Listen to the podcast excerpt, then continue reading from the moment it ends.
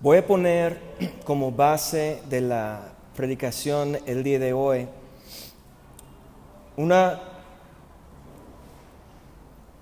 en una ocasión cuando Jesús estaba en medio de una multitud. Si tiene su Biblia, vamos a San Juan capítulo 6,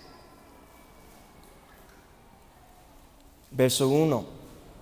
Dice, después de eso Jesús fue al otro lado del mar de Galilea, el de Tiberías, y le seguía gran multitud porque veían las señales que hacía en los enfermos.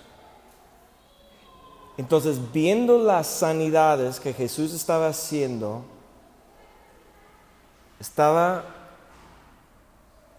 llamando la atención de una gran multitud. Entonces subió Jesús a un monte y se sentó allí. ¿Con quién? Siempre los discípulos tienen que elevar y subir al monte para estar con Jesús. La multitud no estaba sentado con él. Jesús cuando tiene esas enseñanzas, parábolas, esos principios del reino que siempre está compartiendo, no es con la multitud. La explicación no es para la multitud, la explicación es para quien puede subir al monte con él. Verso 4, estaba cerca la Pascua, la fiesta de los judíos, cuando alzó Jesús los ojos y vio que había venido a él gran multitud y dijo a Felipe, ¿de dónde compraremos pan para que coman estos? Y Felipe le respondió, doscientos denarios de pan no bastarían para que cada uno de ellos tomase un poco. Esta es una ocasión que Jesús, conociendo el plan de Dios, Jesús conociendo el Padre, ¿quién, ¿quién, es el Padre? El Padre se manifestó en la vida de Abraham como Jehová Jireh, el Dios que provee. Amén. Y Jesús conociendo el plan el diseño que tiene Dios, cuando sus discípulos estaban cerca a Él en el monte, sentado con Él para escuchar su voz, mire lo que dice otra vez verso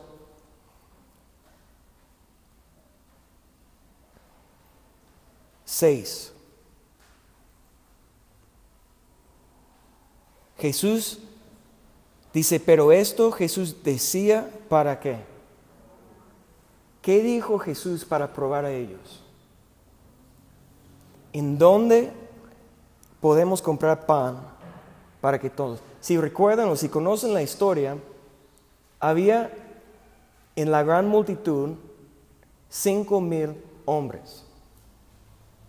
Hasta que muchos dicen que puede ser una multitud de 15 o 20 mil, porque si hay mujeres y niños, y sabemos, eh, según la historia, que había un niño ahí en medio de la multitud que no está contado con los hombres, entonces, pero mínimo 5 mil. 5 mil hombres. Y Jesús preguntó eso, Jesús está poniendo a sus discípulos una prueba. ¿Qué dice? Esto decía para probarle, una prueba. Tú, doce discípulos, tienes que proveer pan para la gran multitud. ¿Y dónde podemos comprar? Y Felipe, pensando en su razonamiento humano, con su lógica, conforme a sus recursos personales, dijo que yo puedo trabajar 200 días. Avance, por favor, verso 7.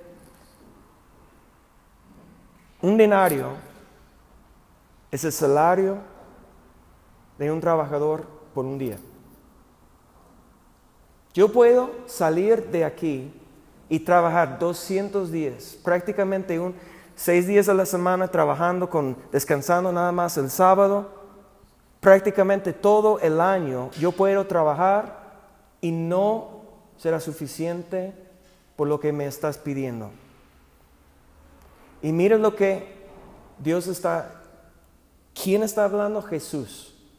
¿A quién? A su discípulo. Y está probando a él con una prueba que físicamente, humanamente, conforme sus propios recursos, no puede suplir. Entonces tiene que entender, buscar una manera diferente, porque conforme mis fuerzas, trabajando todo el año, no puedo pagar para ellos y no voy a tener para mí, porque ¿en quién siempre pensamos? a nosotros mismos. Si yo doy todos mis ahorros, ¿cómo voy yo a mantener mi vida, proveer por mi familia? Porque muchos de los discípulos tenían familia, esposas, responsabilidades también. Y Felipe, siendo honesto, ¿qué dijo? Prácticamente, yo no puedo, no podemos. Pero ¿por qué Jesús preguntó a ellos esto? Para probarlos. Es una prueba de su fe. ¿Quién puede decir amén? Y sabemos lo que pasó. La multitud se sentó en el pasto. Dice, verso 9, aquí está un muchacho que tiene cinco panes de cebada y, dos ah, pececillos, gracias, más que es esto para tantos que es. Mira, muchas veces pensamos que lo poco que tenemos en nuestras manos es solamente el pan para el día de hoy. Cuando realmente lo que tenemos en nuestras manos es una ofrenda que debemos poner en las manos del Señor para que Dios puede proveer no solamente para nosotros, sino para una multitud. una pregunta, ¿qué prefieres? ¿Estar pidiendo o dando?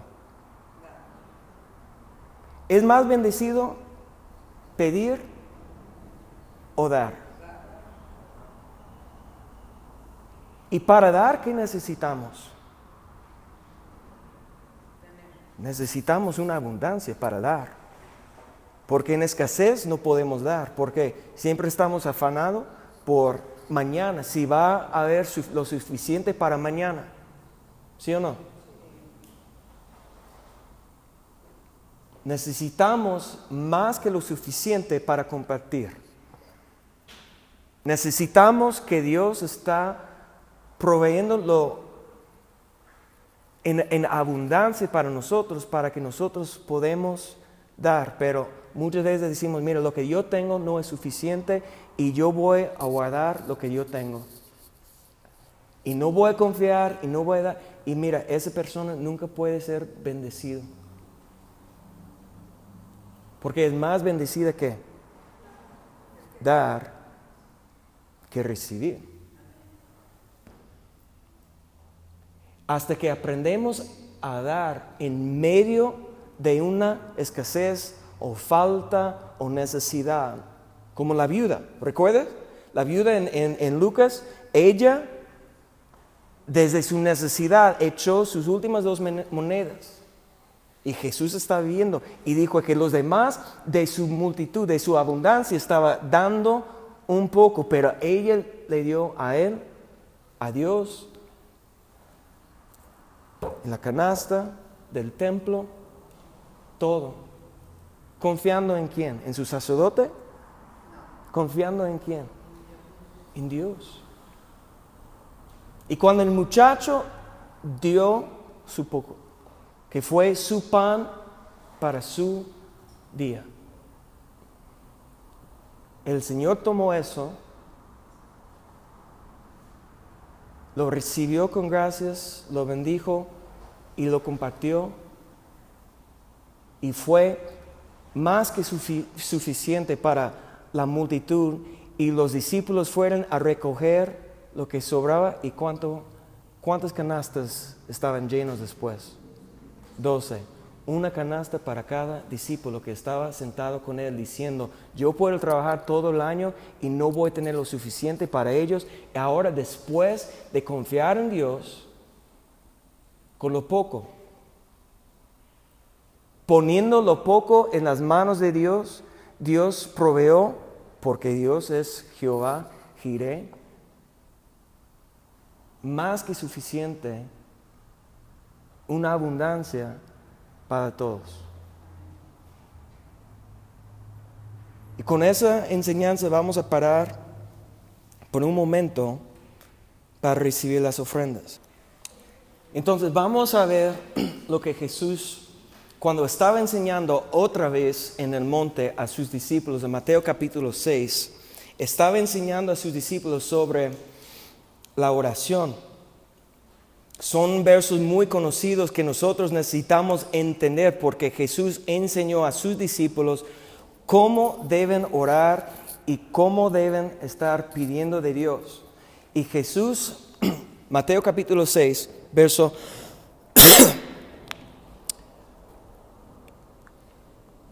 verso 8 y vamos a iniciar en donde dice, vuestro Padre sabe qué cosas tenéis necesidad antes que vosotros le pidáis. ¿Cuántos creen que Dios sabe lo que está pasando en su vida? Dios sabe. Muchas veces no sabemos nosotros por qué. Muchas veces no podemos entender por qué estamos pasando una prueba de, de fuego o lo que sea, pero Dios siempre sabe lo que está pasando en nuestra vida, la necesidad que tenemos pero Dios también sabe por qué.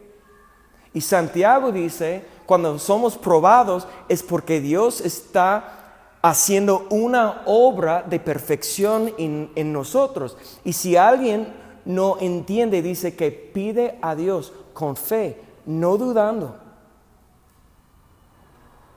Pero necesitamos pedir para qué? la sabiduría, porque la sabiduría de Dios nos explica, nos muestra por qué estamos pasando lo que estamos pasando. Pero necesitamos tener fe que esa es una verdad, que Dios, nuestro Padre Celestial, sabe la necesidad que tenemos. ¿Cuándo?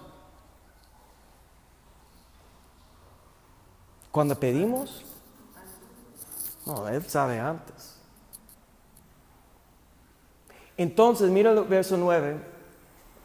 Vosotros pues oraréis así. Y sabes que está haciendo una diferencia a sus discípulos de cómo debemos orar. Si regresamos un, momento a verso 6, ¿ok? Para, para, ver todo lo que está diciendo. Orando no es, más, más tú cuando ores. Entonces, diciendo al discípulo, está diciendo, yo sé que un discípulo tiene una disciplina espiritual para orar. No es si vas a orar, tal vez un día necesites algo y puedes orar. No, dice, cuando ores. Como es una disciplina, es un hábito, es una rutina de la vida. Pero Él está diciendo, más tú cuando ores. ¿Por qué dice más tú? Porque en el verso anterior, mira, está haciendo una comparación. Cuando ores, no sea como quién. Los hipócritas. Entonces, los hipócritas, ¿quiénes son? Los religiosos. Puede ser los fariseos, porque a los fariseos en Mateo capítulo 23 habló muchas ay, ayes, como ay de usted, ay de vosotros.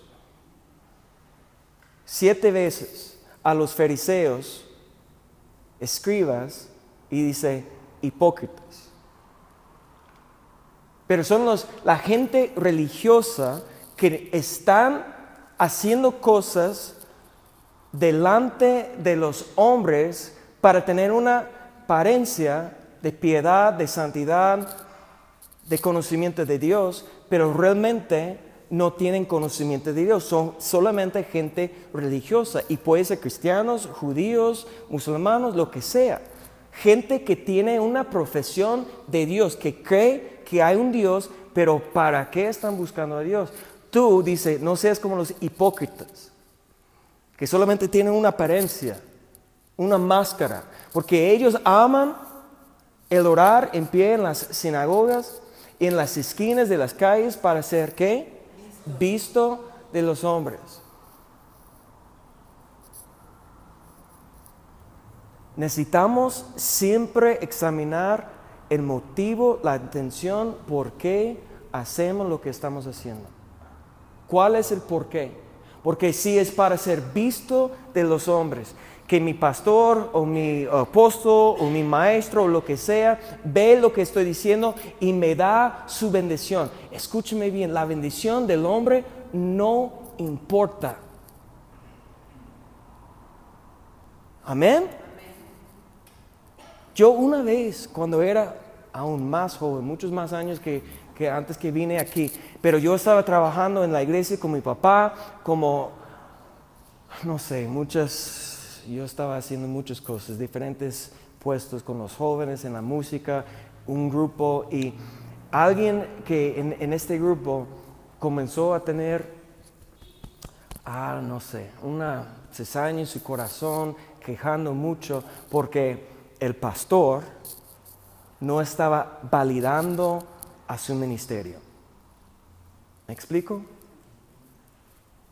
Bien joven, como 23 años la, chava, estaba trabajando con los niños y realmente tenía mucha libertad para hacer lo que, quiso y conforme como quiso, pero su queja era que el pastor, con sus palabras, no me está validando. Entonces, ¿para qué o para quién está trabajando? Para la vista de los hombres, para el pastor. Si el pastor no me está validando, si el pastor no me está alabando conforme a mi esfuerzo y mi trabajo, entonces ¿para qué estoy aquí? Siempre tenemos nosotros que examinar, y yo como pastor, yo tengo que pensar, estoy aquí solamente porque ustedes quieren escuchar a mí o, yo quiero un plataforma, yo quiero um, reconocimiento o lo que sea, porque si es mi motivo, ¿qué dice? Para servicio de los hombres, de cierto os digo que ya que dice, tiene su recompensa. Si, si estoy aquí porque ustedes quieren la forma que estoy predicando, lo que sea, ¿qué tengo? Ya tengo mi recompensa. En otras palabras, no tengo esperanza. Porque mi esperanza debe estar en el reino, en, lo que, en la recompensa que viene. La esperanza es algo que todavía estoy esperando. Pero si estoy aquí para la alabanza o reconocimiento del hombre, entonces, mira, te prometo, si yo estoy buscando eso, voy a trabajar en una forma muy diferente. Yo voy a decir lo que ustedes quieren escuchar, siempre. Yo voy a decir lo que te hace sentir bien. ¿Sí o no? Hay un dicho aquí en México que es más fácil atrapar las moscas con miel que vinagre. O no sé, eso es como se dice en inglés. Es más fácil atrapar las moscas con miel que vinagre. Entonces yo voy a dar lo que es dulce para el oído, que, que eso me encanta, eso me gusta. Si estoy aquí para ganar la alabanza, la recompensa del hombre. Porque también yo puedo estar enseñando cosas para su éxito, cosas para su bien y todo eso. Y, solamente tiene que sembrar en mi ministerio. ¿No has dicho, escuchado eso? Eso es lo que muchos dicen. Si estás sembrando en buena tierra, yo soy buena tierra, entonces Dios va a otorgar a usted la bendición. Yo no estoy aquí para jugar ni manipular a nadie. Estoy aquí para caminar juntamente con ustedes buscando la voluntad de Dios. Pero nosotros tenemos que entender cuando oremos que tenemos dos opciones. Oremos como hipócrita que está buscando la alabanza, el reconocimiento de alguien aquí en la tierra. O como más tú, verso 6, más tú cuando oras, entra en tu aposento y cerrada la puerta, ora a tu Padre que está en donde está, en donde nadie se ve. Ahí es donde vas a encontrar a Dios, en el secreto. Y tu Padre, que ve en lo secreto, te recompensará en público. Ahora, de todos modos, importa el motivo. Ah, entonces yo voy a buscar al Padre en secreto para que un día en público... No, no, no, no, no, no. Eso tenemos que dejar de desear la recompensa de los vistos, delante de lo visto, la, la, vista de los hombres. Es una, es una promesa, pero nosotros, si es el motivo, estamos mal. Verso 7 y orando no uséis vanas repeticiones como los gentiles. Gentiles son igual a los hipócritas. Los que, como el apóstol nos ha enseñado, que tiene la genética del diablo. Que no tienen la genética de Dios, no son hijos de Dios. Están buscando a Dios, están orando, los hipócritas también están orando, pero con el motivo equivocado. Ellos piensan por su palabrería serán oídos. No hagáis, no os hagáis pues semejantes a ellos, porque vuestro Padre sabe de qué cosas tenéis necesidad antes que vosotros le, le pidáis. Vosotros pues oraréis así, Padre nuestro que está en los cielos, santificado sea su nombre, venga tu reino hágase tu voluntad como en el cielo, así también en la tierra. El pan nuestro de cada día, dánoslo hoy. Una pregunta, ¿qué es el pan que estamos pidiendo cuando estamos orando? Porque si estamos pensando como en el muchacho que tenía sus panes y sus peces. Y fue su lonche del día. Y fue lo suficiente para un día. Vamos a decir que es como un denario de, de un denario, como es lo suficiente para un día.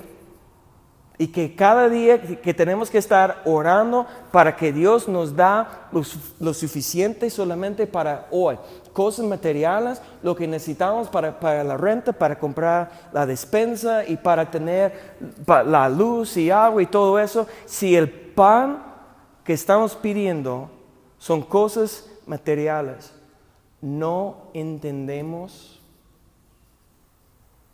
la revelación del pan y seguimos pidiendo a Dios como los gentiles y los hipócritas. Porque no vamos a buscar más en Mateo capítulo 6, pero léelo. Dice a Jesús, no afanáis de lo que vas a comer y beber o vestir.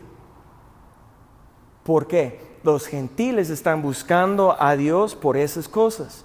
Mas buscar primeramente el reino de Dios y su justicia y todas las cosas que necesites, tu Padre va a añadir a usted. Pero cuando tenemos nuestras prioridades correctas.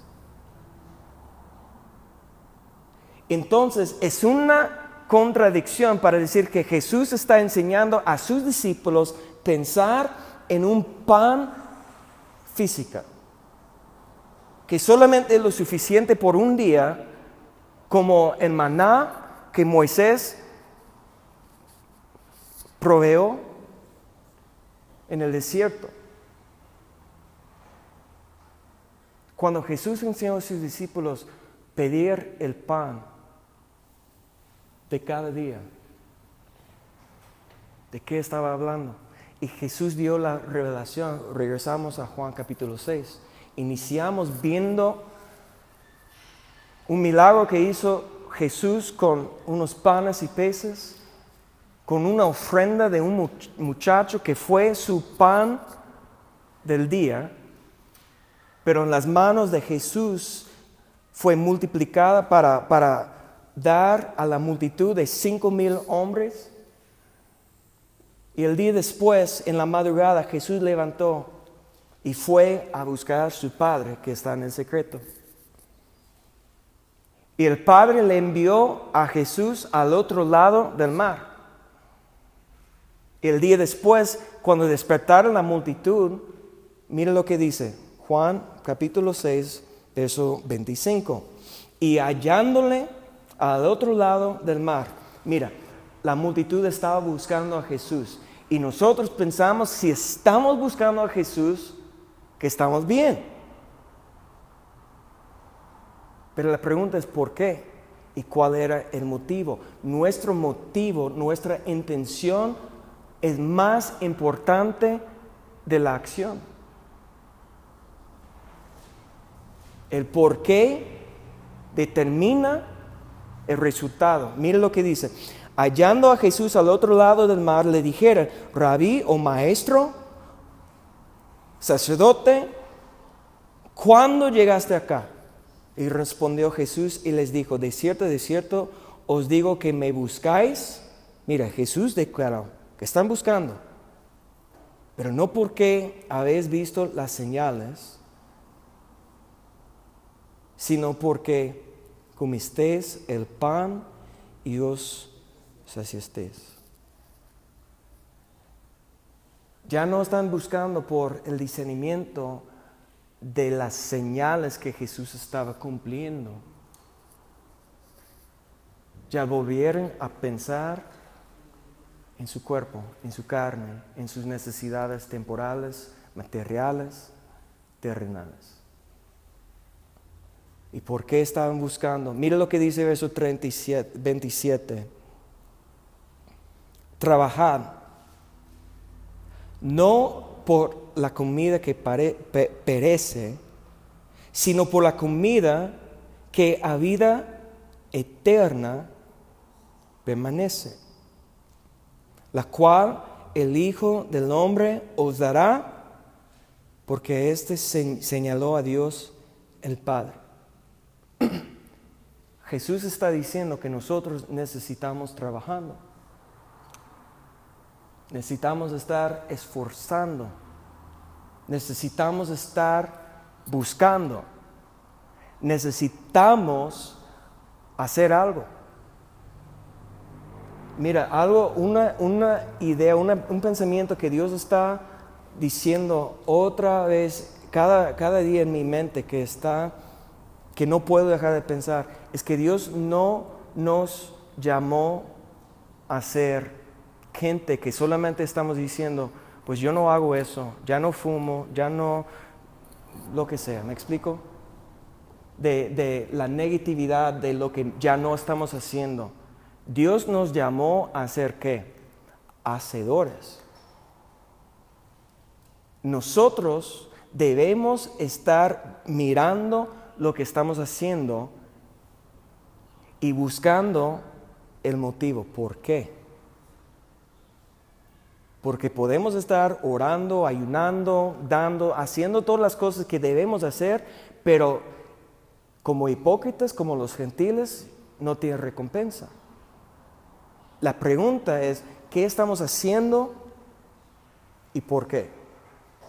Entonces sí importa lo que estamos haciendo, pero lo que importa más, el motivo. Pero que, que si estamos diciendo, pero no, ya no voy a hacer nada porque lo que más importa es mi corazón, pero del corazón mana la vida.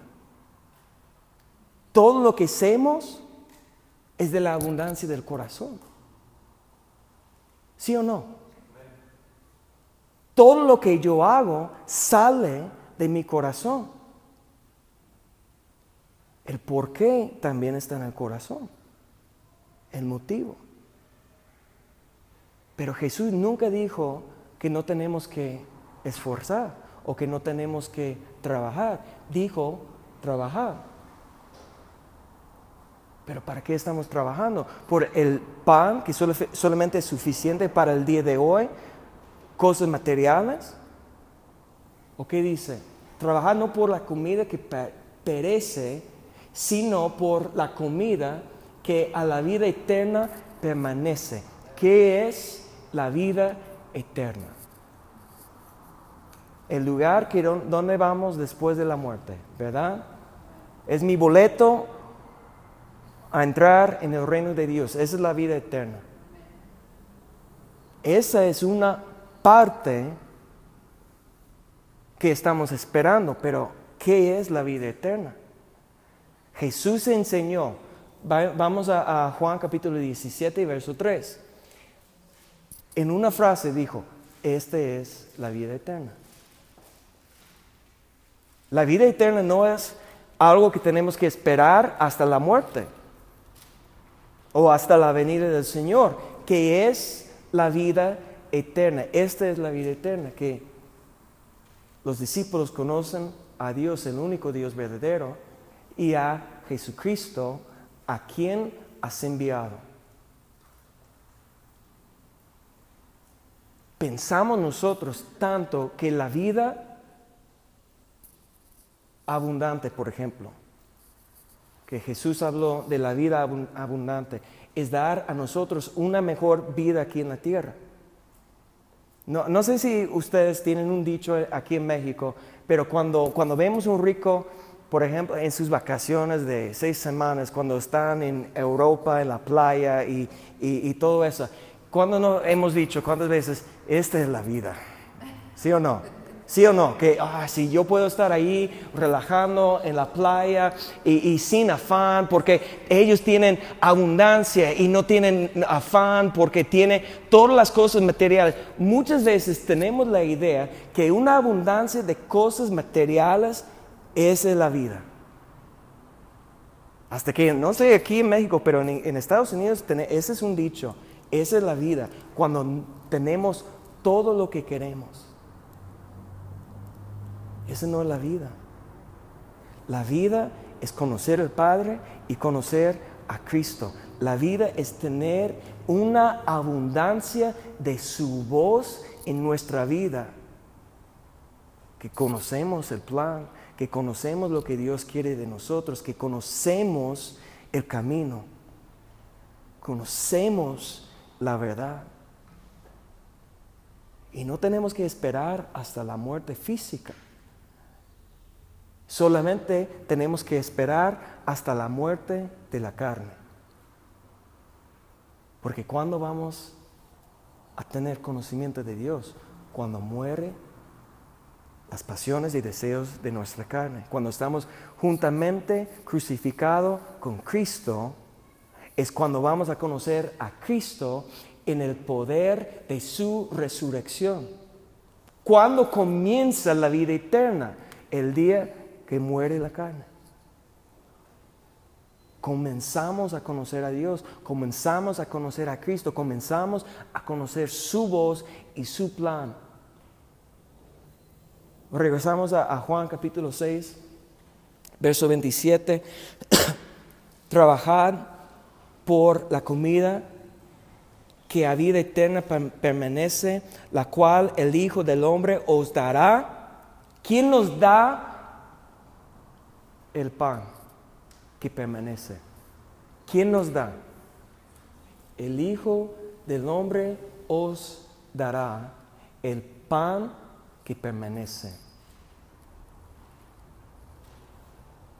Si necesitamos pan, ¿a dónde vamos? Mire, tenemos una cultura, un hábito tanto de cuando tenemos necesidad, pues yo voy a, mi jefe a pedir un aumento, o yo voy a trabajar más horas, o yo voy buscando una manera humana. En otras palabras, si estabas aquí, si escuchaste lo que enseñé el martes, usamos armas carnales, yo, lo que yo puedo hacer, pero nuestra milicia no es con armas carnales. Nunca vamos a ganar haciendo lo que nosotros podemos en la carne. Entonces, en la carne, ¿qué dice la palabra? Estar quietos y conocer que soy Dios. ¿Por qué? el conocimiento de Dios es la vida. ¿Y quién nos da la vida? Cristo. Mira, verso 28. Entonces le dijeron, ¿qué debemos hacer para poner en práctica las obras de Dios? Jesús dijo, trabajar por la comida o el pan que permanece. Entonces la pregunta, siempre debemos preguntar, entonces, ¿qué debo hacer? Esa es la pregunta más importante. Cuando Jesús está diciendo lo que necesitamos, entonces nosotros preguntamos a Él, entonces, ¿cómo? Los discípulos dijeron a, Jesús, ¿no sabes que la multitud no entiende las parábolas? Dijo, a ellos no pertenece la revelación, pero a ustedes, porque están aquí conmigo, junto en el monte, sentado para escuchar mi voz, yo voy a dar revelación. Y nosotros preguntamos a Dios, ¿qué debo hacer para poner en práctica? En otras palabras, para ser hacedor de su palabra, lo que está enseñando.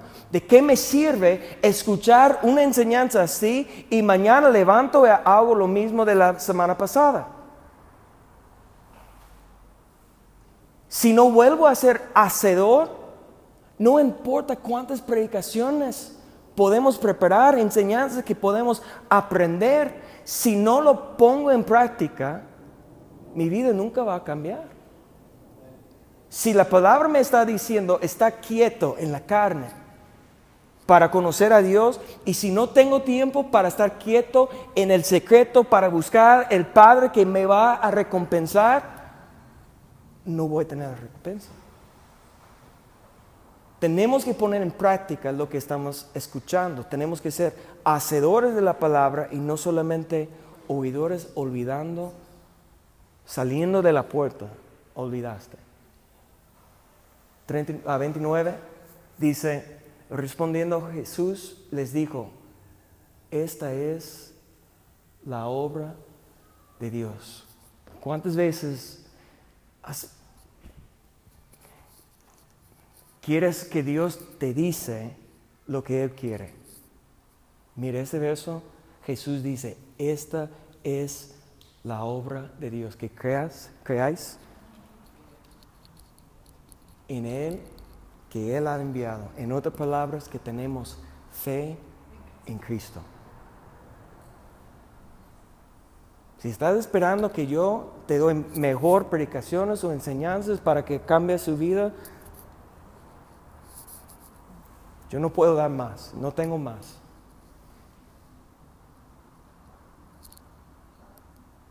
Si su confianza está en mí. No, si, si David y Zoé siempre estaban aquí cada semana, siempre están viajando a otras iglesias o lo que sea, si estaban siempre aquí con nosotros, estaremos mejor. Ah, entonces, ¿en dónde está su fe?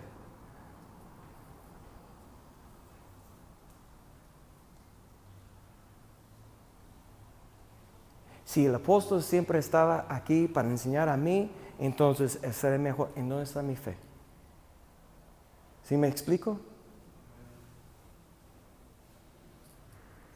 Tenemos que tener la fe, creer es la fe.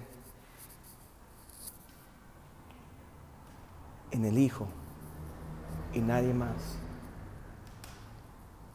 Porque si vamos adelante y vamos a terminar muy rápido, pero dice aquí,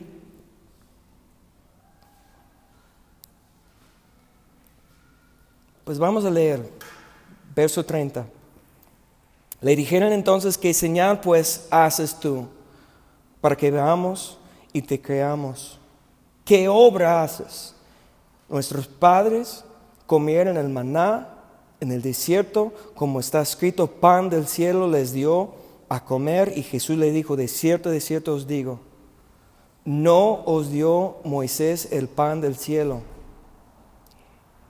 Los fariseos, ¿en quién estaba su fe? ¿En Dios? No, en Moisés. Moisés nos dio el pan Ellos pensando que tienen el mejor pastor de la historia, profeta, apóstol y todo, y que Moisés dio a ellos el pan. Y Jesús dijo, no, no fue Moisés. Mi Padre os da el verdadero pan del cielo. Mira, otra cosa de los religiosos siempre están viviendo en el pasado y no en el presente. Pero mira lo que pasó ya antes, en, en la otra iglesia, con mi otro pastor, lo que sea. Mira, ¿dónde está viviendo? ¿De qué está hablando Jesús? En el tiempo presente. El Padre da. Tú piensas que Moisés te dio, pero mi Padre da. ¿Por qué? Sabe lo que necesitamos en el momento, porque Dios vive en el presente. Amén. Porque el pan de Dios es aquel que descendió del cielo y da vida. ¿Qué es vida? Conocimiento del Padre, conocimiento de Cristo al mundo. Le dijeron, Señor, dame, danos siempre este pan. Y Jesús le dijo, yo soy el pan de vida. Él que a mí viene nunca tendrá hambre y el que en mí cree no tendrá sed jamás. Mas os he, dicho que aunque me habéis visto, no creéis. Aquí ninguno de nosotros físicamente hemos visto a Cristo, porque está sentado en su trono, ya tiene su cuerpo glorificado, está haciendo su ministerio y fue exaltado y glorificado. Tomás dijo, si yo no veo las marcas en sus manos, en su, yo no creo. Y Jesús dijo que más bendecido, bienaventurado aquel que no me ve y que cree. Nosotros podemos ser más bendecidos que aún los once discípulos si nosotros podemos creer. Pero si no estamos buscando a Jesús con el motivo solamente para tener la vida eterna, conocer a Dios, confiando que mira, ni tengo que pedir lo que voy a comer, tomar, vestir, porque mi Padre sabe lo que necesito antes que estoy pidiendo. Yo voy a confiar y voy a poner en práctica la palabra de Dios. Voy a obedecer.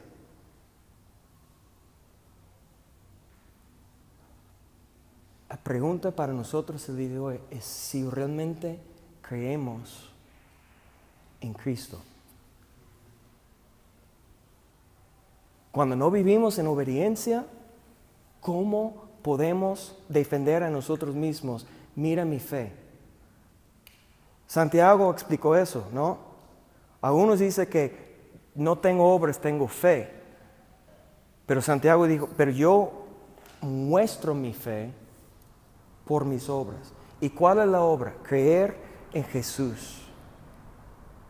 Si creemos en Jesús, tenemos que buscar a Él, no por cosas materiales, sino por conocimiento de Dios.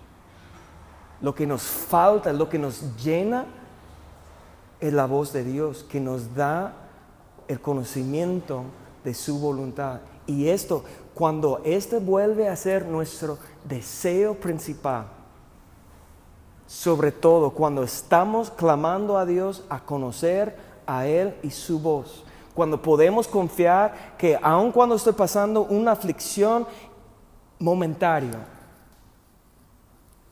que Dios sabe y Dios es bueno y si está permitiendo es porque tiene un propósito y Dios dame sabiduría, ayúdame a entender. Pero de todos modos yo confío en ti y yo entiendo que tú eres el pan de mi vida. Tú eres eh, la comida que permanece. Tú eres lo que me va vida eterna, conocimiento del Padre, que me da entrada hasta el trono del Padre para recibir su misericordia y su gracia. Sin Él, si no tenemos conocimiento de Cristo, si no conocemos que Cristo es el camino al Padre, la vida, el conocimiento del Padre y la verdad que nos llena, que es el pan de, de nuestra vida, nunca jamás vamos a tener satisfacción. Vamos a tener hambre. Algo me falta. No estoy contento. Pero si tenemos conocimiento de Él, como Pablo dijo, con sus manos en cadenas, todo lo puedo en Cristo que me fortalece. He aprendido a estar contento cual sea mi situación, en escasez o en abundancia. Todo lo puedo. Yo puedo aguantar cualquier prueba porque en Cristo, Cristo es mi fortaleza y todo lo puedo. Póngase de pie y vamos a buscar a Dios.